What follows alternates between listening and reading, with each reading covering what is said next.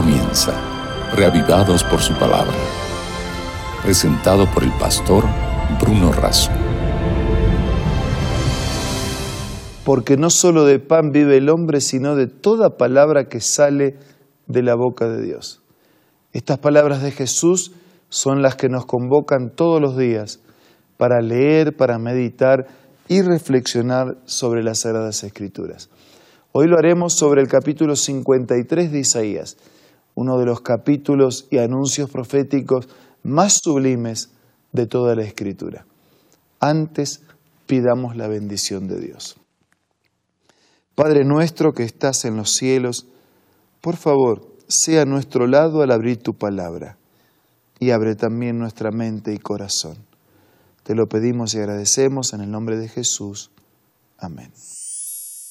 El capítulo 53 de Isaías hace parte del cuarto y más largo de los cantos dedicados al siervo. En realidad, en el capítulo 52 comienza el sufrimiento y la gloria del siervo y la primera estrofa de cinco estrofas. En el capítulo 53 nos encontramos con la segunda, la tercera, cuarta y quinta estrofa. Vamos a reflexionar leyendo uno de los capítulos más hermosos de la Biblia.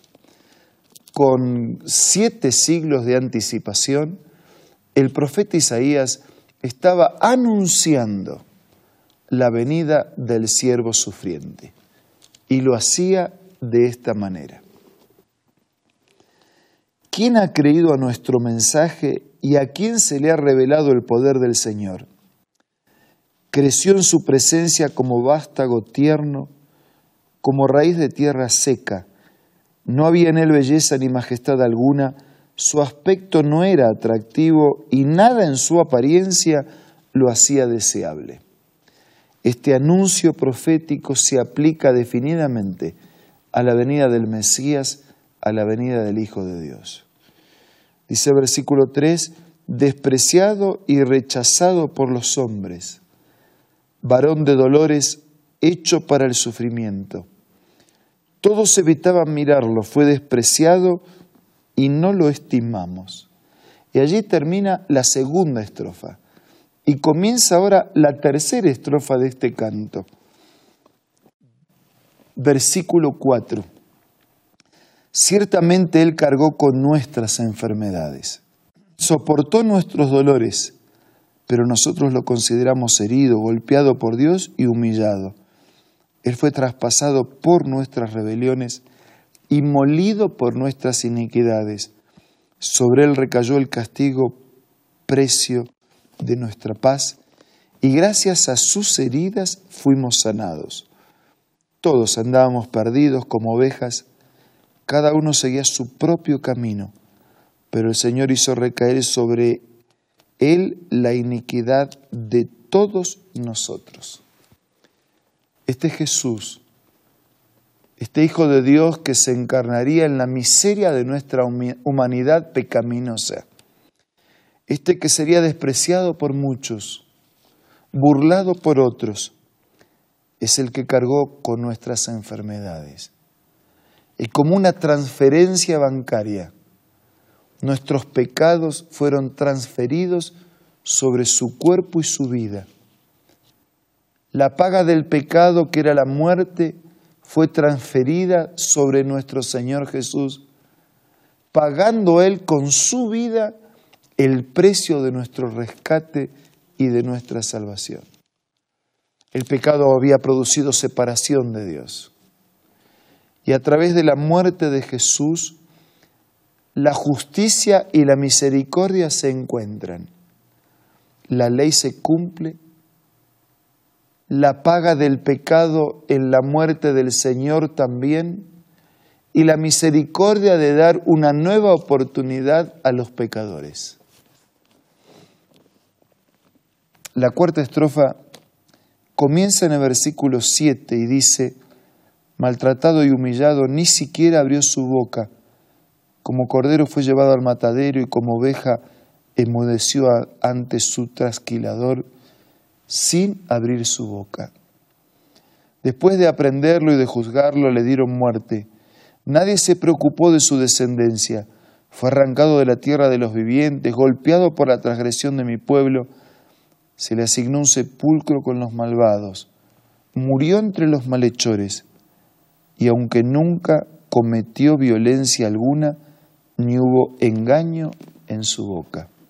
Sí, lo maltrataron a él cuando yo merecía ser maltratado.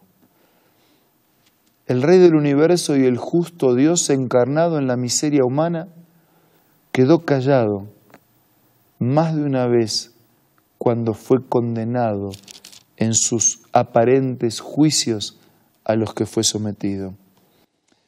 Fue juzgado, decidieron darle muerte, fue golpeado, pero no fueron los golpes, ni las lanzas, ni los látigos, ni los clavos los que ocasionaron la muerte del Hijo de Dios. Fue la carga de llevar sobre sí los pecados de todos nosotros.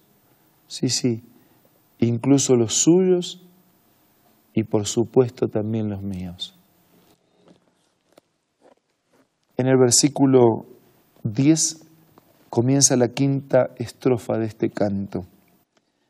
El Señor quiso quebrantarlo y hacerlo sufrir, y como Él ofreció su vida en expiación, verá su descendencia y prolongará sus días y llevará a cabo la voluntad del Señor.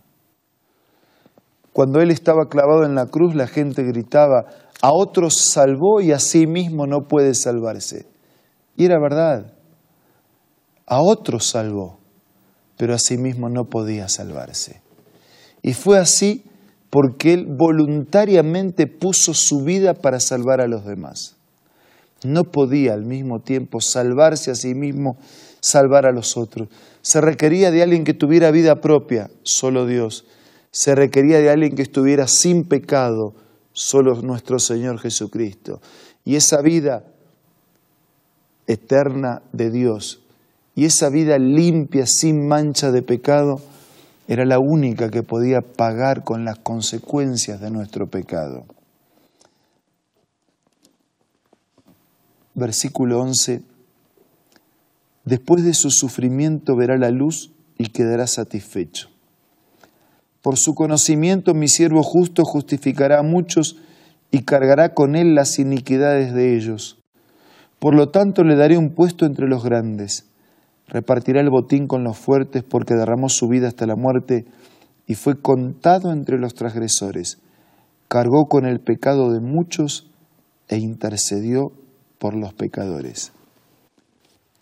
Un día Jesús verá el fruto de la aflicción de su alma y quedará satisfecho.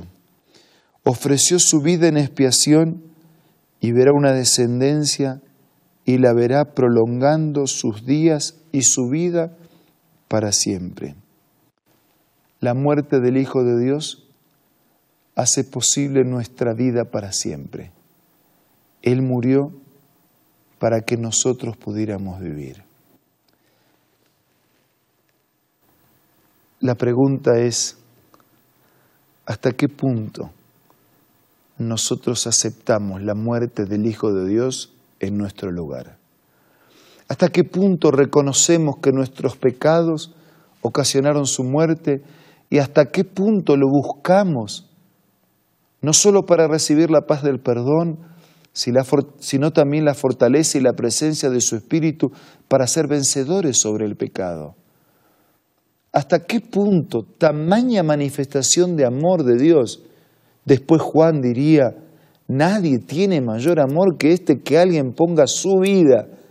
¿Hasta qué punto tamaña manifestación de amor encuentra en el corazón de cada uno de nosotros un sentido de, de ser recíprocos, de amarlo también de la misma manera que Él nos amó?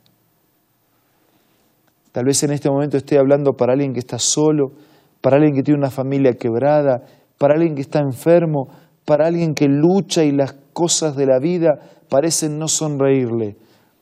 Tengo una buena noticia. No importa cuánto haya acontecido en tu vida, Dios te ama y te ama al extremo que dio la vida de su Hijo para demostrar ese amor. No hay nada que pueda estar ocurriendo en tu vida que no pueda ser resuelto en la medida que reconozcas que Dios te ama, que tiene interés en ti, que si dio a su Hijo, como diría Pablo, ¿cómo no nos va a dar también con Él todas las demás cosas? Por favor, confía tu vida a Dios en esta hora. Agradece por ese sacrificio y vivirás un día diferente. Ahora vamos a orar.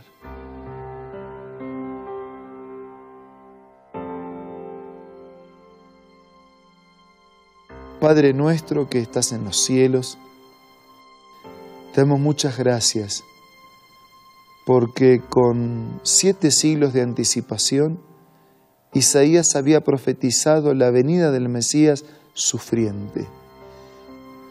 Y ahora queremos no solo confiarte en nuestra vida y sentir la paz del perdón, sino que también queremos sentir tu presencia para seguir tus caminos, para hacer tu voluntad, para ser recíprocos, para amarte. Bendice a todos nuestros amigos, suple la necesidad de cada uno y ayúdanos hoy a vivir en tu presencia. Lo pedimos y agradecemos en el nombre de Jesús. Amén. Muchas gracias amigos por acompañarnos permanentemente. Nos reencontramos mañana, si Dios lo permite, para seguir siendo reavivados por su palabra. Esto fue Reavivados por su palabra, presentado por el pastor Bruno Razo.